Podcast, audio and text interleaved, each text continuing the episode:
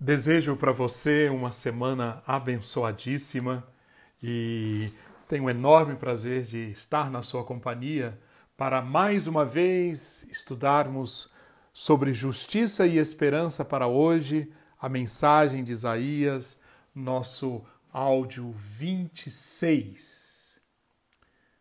Como, pois, escaparemos nós? Como, pois, escaparemos nós? Essa pergunta pode muito bem ser usada como uma síntese desse texto que estudaremos hoje, porque ele encontra-se no versículo 6 de Isaías capítulo 20. Hoje nós estudaremos Isaías 20 e parte de Isaías 21.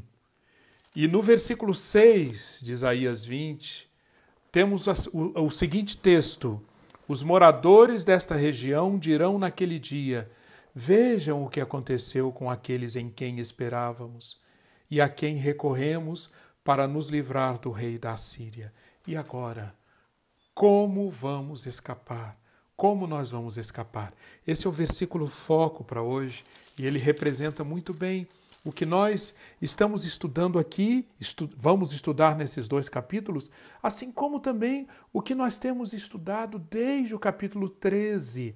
Essa porção do livro de Isaías, que já expliquei, é dedicada a apresentar profecias contra as nações que faziam parte, que tinham algum tipo de interação com Judá, com Jerusalém. Aqui nós temos oráculos contra Moabe, contra Damasco, contra Efraim, contra os assírios, contra a Babilônia, contra o Egito, contra a Etiópia. E o objetivo desses oráculos, como nós já temos ressaltado, os objetivo, o objetivo dessas, dessas mensagens, qual é? É chamar Israel a uma tomada de consciência sobre como estavam as expectativas ou sobre quem, em quem eles estavam colocando a sua esperança? Quem, em quem eles confiavam? Quando chegamos então aqui no versículo 6, essa palavra aqui do versículo 6 é muito aplicada a toda essa sessão. Vejam o que aconteceu com aqueles em quem vocês esperavam. Vejam o que aconteceu com aqueles a quem vocês procuravam recorrer para livrar vocês do rei da Síria. E agora, como nós vamos escapar? Essa tomada de consciência sobre em quem nós estamos confiando, em quem nós esperamos, está sendo mais uma vez o grande tema, o grande tópico aqui dessa desse capítulo 20, do capítulo 21 e de todas essas profecias contra essas nações. Mas nesse trecho que estamos estudando hoje, há também um outro tópico muito interessante, que é o, o, quais são os desafios, ou alguns dos desafios, na vida de um profeta. E, e veremos na vida de Isaías, aqui, vários desafios que ele teve que enfrentar. E através desses desafios, Isaías foi colocado à prova sobre aquele compromisso assumido por ele lá no capítulo 6, lembra-se? Diante da revelação do grandioso, majestoso, santo de Israel, Isaías responde a esse Deus que pergunta: a quem enviarei? Quem há de ir por nós? Isaías responde: Eis-me aqui, envia-me a mim. Pois bem, esse envia-me a mim, esse eis-me aqui, esse essa esse, essa disposição para viver como servo traz um preço a pagar, traz profundos desafios. E aqui nesses dois capítulos, nós encontramos alguns deles, e enquanto nós os estudarmos, seria bom que você pedisse, permitisse que o Espírito de Deus auscultasse, perscrutasse você, para saber até que ponto os desafios ou os compromissos que você assumiu com o Senhor, de viver como servo dele, estão sendo levados a, a, a sério Até que ponto esses desafios, quando é, esse, esse compromisso, quando posto à prova, está recebendo uma, está recebendo de você um sim. Você está falando sim, Senhor. Eis-me aqui, envia-me a mim diante desse desafio concreto. Vamos então ver, primeiramente, a, no capítulo 20, como Deus está apresentando para Judá, para Jerusalém, uma mensagem sobre o, quanto, o quão mau negócio é confiar nos egípcios e nos etíopes. Nós já vimos nos capítulos 18 e 19 essa mensagem, lembra-se? Esse capítulo 20 é o terceiro consecutivo, no qual Deus usa o martelo do profeta Isaías para demolir a confiança no Egito, na Etiópia, nos seus ídolos, nas, nos seus valores, nas suas prioridades.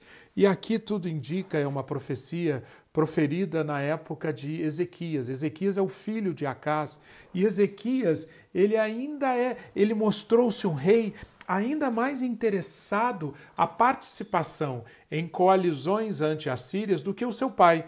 Acás já era muito chegado a rebelar-se contra os assírios. Ezequias foi muito além. E, e, e, o que está acontecendo aqui é que os egípcios, os governados pelos etíopes nessa época, os egípcios apresentaram para Ezequias uma proposta de aliança, proposta que, por sinal, envolvia também os filisteus. Por isso é citada aqui a cidade de Asdod no capítulo 1. Asdod era uma das grandes cidades da Filístia. Pois bem, Ezequias tinha foi colocado, assim como seu pai o fora, diante dessa opção: em quem eu vou confiar? No Deus eterno, no Santo de Israel, ou no Egito, na Assíria, na Filístia, para defender-me dos assírios. Os assírios representam aqui o grande motivo de medo, de insegurança, de pavor para Jerusalém. Em quem eu vou confiar? Em quem eu vou colocar a minha esperança? Para demolir, demolir a confiança falsa, a esperança falsa. Isaías começa falando sobre Asdod. Leia comigo no versículo 1. No ano em que Tartã, enviado por Sargão, rei da Assíria, veio a Asdod, atacou a cidade e a conquistou. Pois bem, Asdod, ah, sabemos pelos registros históricos, Asdod, no, por volta do ano 713 a.C., sim, ah, revoltou-se contra o domínio assírio. Fez, estava, estava fazendo parte daquela conspiração. Sargão, rei da Síria, disse: Basta, eu não quero mais que, que esses rebeldes tenham essa liberdade de se rebelarem contra mim. Manda seu general para lá e Asdod veio abaixo. A cidade foi atacada e conquistada. Pois bem, nessa época, diz o versículo 2, Deus chama Isaías e diz: Solte de seus lombos a roupa de pano grosseiro e tire as sandálias dos pés. E aqui nós temos uma das poucas vezes em que Isaías é, recebe uma ordem de ser profeta com seu corpo, encenar com seu corpo uma mensagem profética.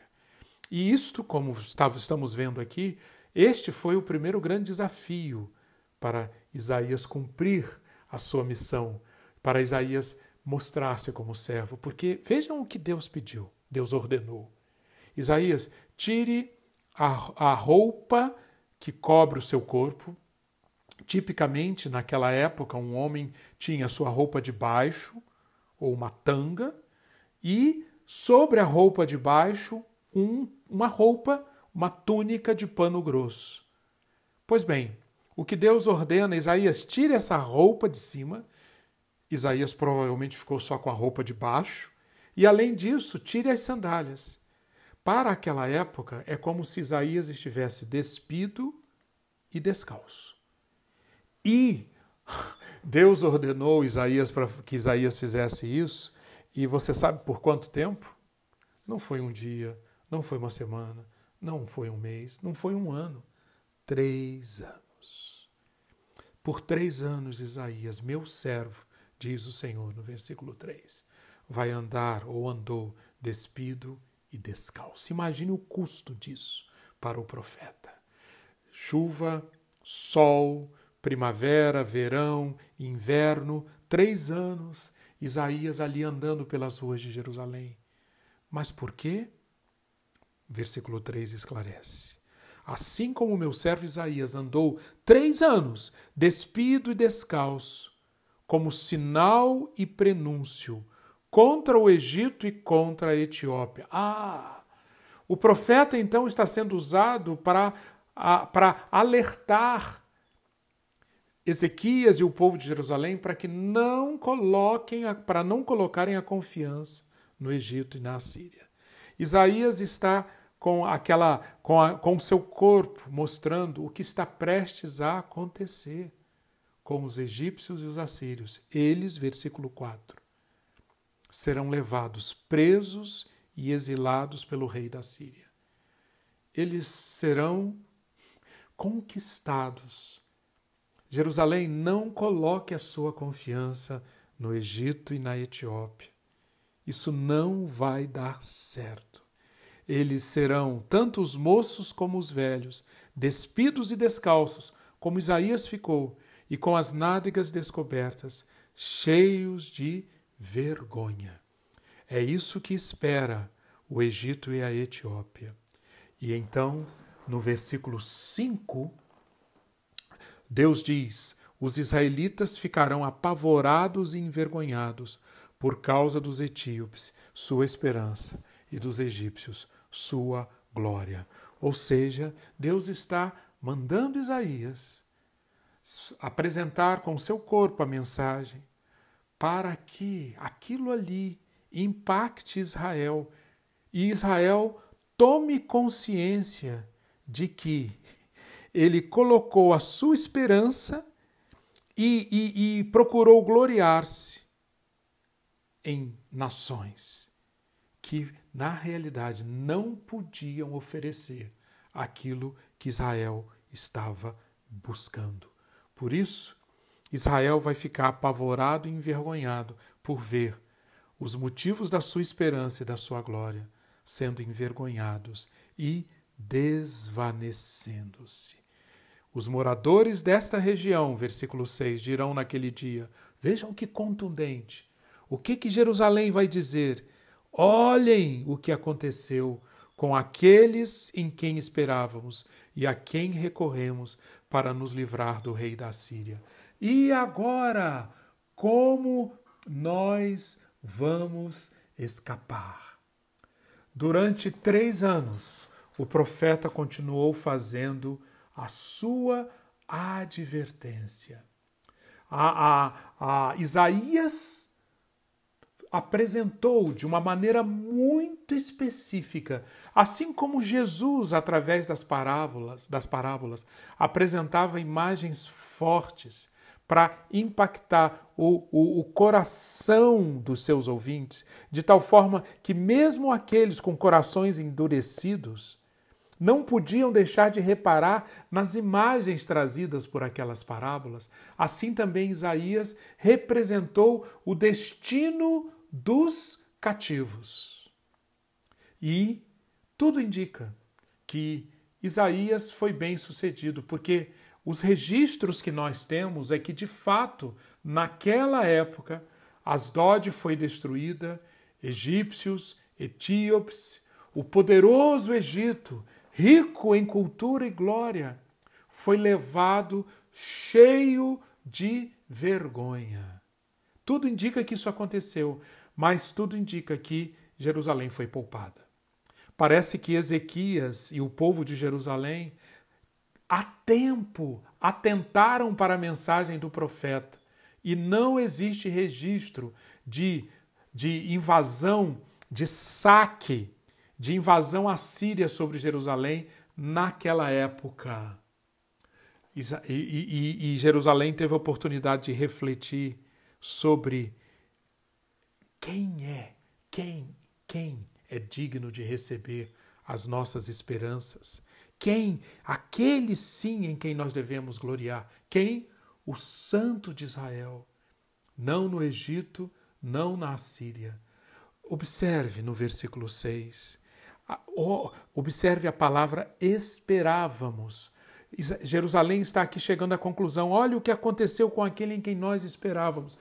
É um, é um tema extremamente importante, porque esperávamos aponta para para essa característica tão fundamental para os dias de Isaías e para nós hoje: justiça e esperança para hoje. Em quem nós confiamos é aquilo que nos dá esperança. Por isso é tão importante nós deixarmos nos sondar por Deus sobre em quem nós estamos esperando, porque isso revela em quem nós confiamos. A fé é o firme fundamento das coisas que se esperam. E a esperança, a, a Bíblia mostra, é algo que se desenvolve, que tem que crescer. A esperança é algo que precisa amadurecer. E sabe o que que aparece, o que que o que que faz a nossa esperança crescer em grande parte? Os obstáculos. A dinâmica própria da esperança é que ela se intensifica diante da adversidade.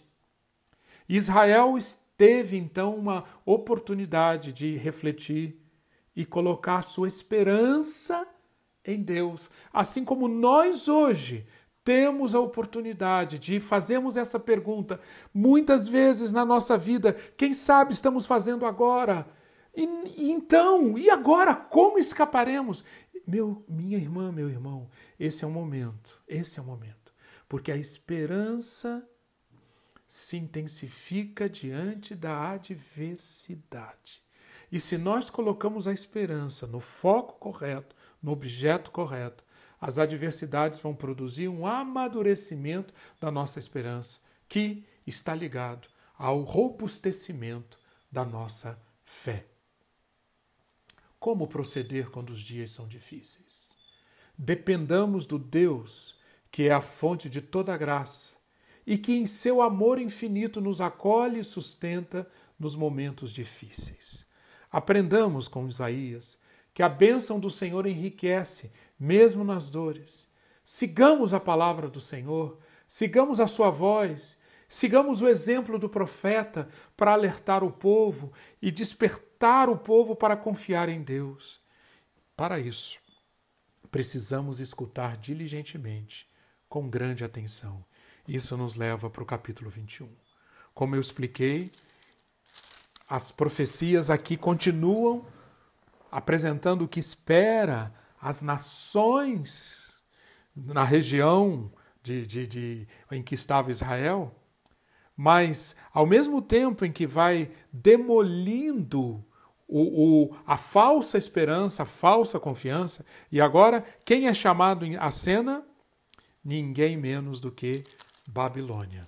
Babilônia, que nós já, já, já, já assistimos no capítulo 13 uma profecia contra ela, agora no 21 uma profecia volta, mas junto com essa profecia contra a Babilônia, nós temos essa revelação extremamente interessante sobre os desafios para o profeta, os desafios para Isaías. O primeiro desafio, o capítulo 20 mostrou, durante três anos andar descalço e desnudo, profetizando. Agora, no capítulo 21, outros desafios vêm. Mas atentemos primeiramente para a mensagem que Isaías tem a trazer. Versículo 1: Sentença contra o deserto junto ao mar, contra as tempestades que vêm, como as tempestades vêm do sul. Ele virá do deserto de uma terra horrível. O deserto junto ao mar é uma clara referência à Babilônia. Babilônia ficava numa região onde fica o Iraque hoje, e entre Babilônia e a Palestina, onde ficava Jerusalém, havia um grande deserto, na realidade há né? um grande deserto. Por isso, o que, o que está acontecendo com Isaías? Ele está vendo que as palavras são dirigidas para essa nação que fica depois que o deserto acaba, depois que o deserto acaba, ali. Isaías está, tudo indica, no versículo 4 ele diz aqui, na hora do crepúsculo, ou seja, no final do dia, provavelmente um dia que parecia que era um dia como outro qualquer, a noite estava chegando, Isaías estava se preparando para descansar, mas não, ele não iria descansar. Porque aquele crepúsculo trouxe uma, uma visão poderosíssima e muito impactante que mexeu profundamente com o corpo, com o psique e com o coração do profeta. O ouvido profético de Isaías foi ferido pelo ruído de acontecimentos tremendos. Um, algo terrível iria acontecer com a Babilônia. Como as tempestades vêm do sul, ele virá do deserto, de uma terra horrível. Terra horrível. Babilônia, terror para os seus inimigos.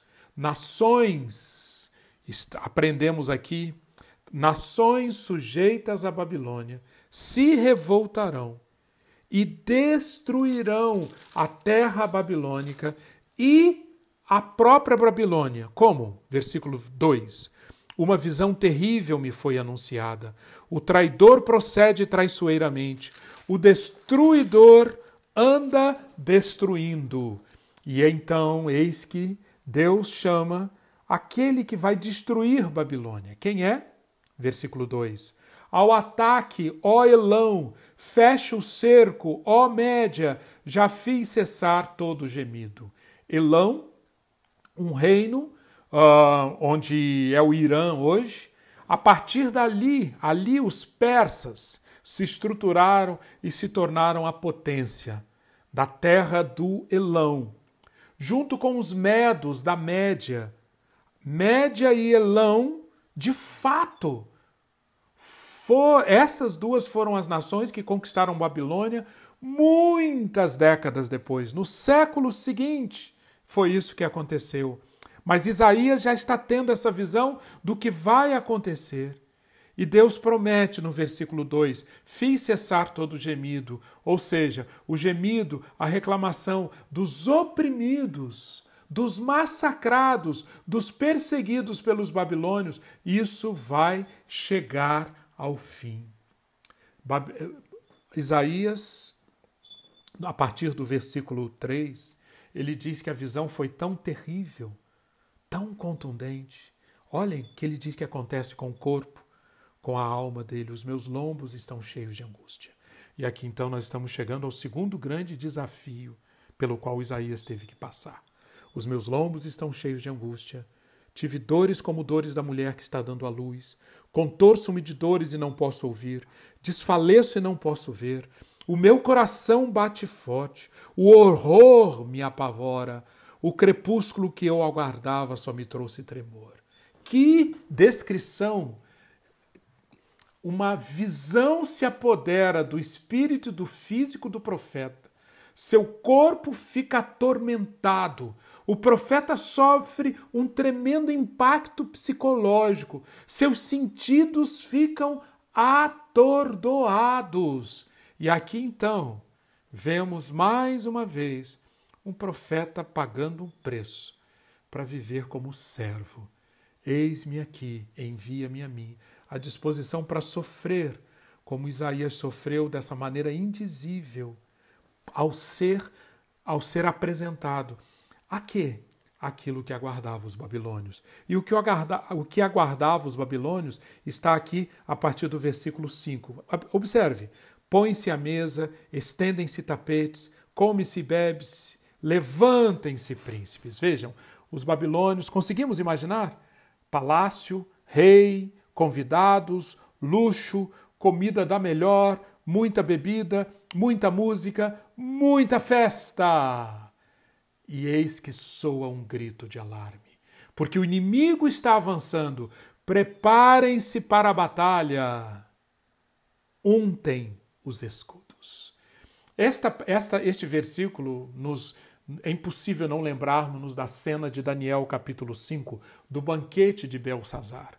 Quando Belsazar, o rei de plantão na Babilônia, quando os medo-persas invadem e ao mesmo tempo é impossível não lembrar a mensagem bíblica de que o Deus, quando julga muitas e muitas vezes, o julgamento dele se aplica de uma maneira absolutamente imprevisível, surpreendente.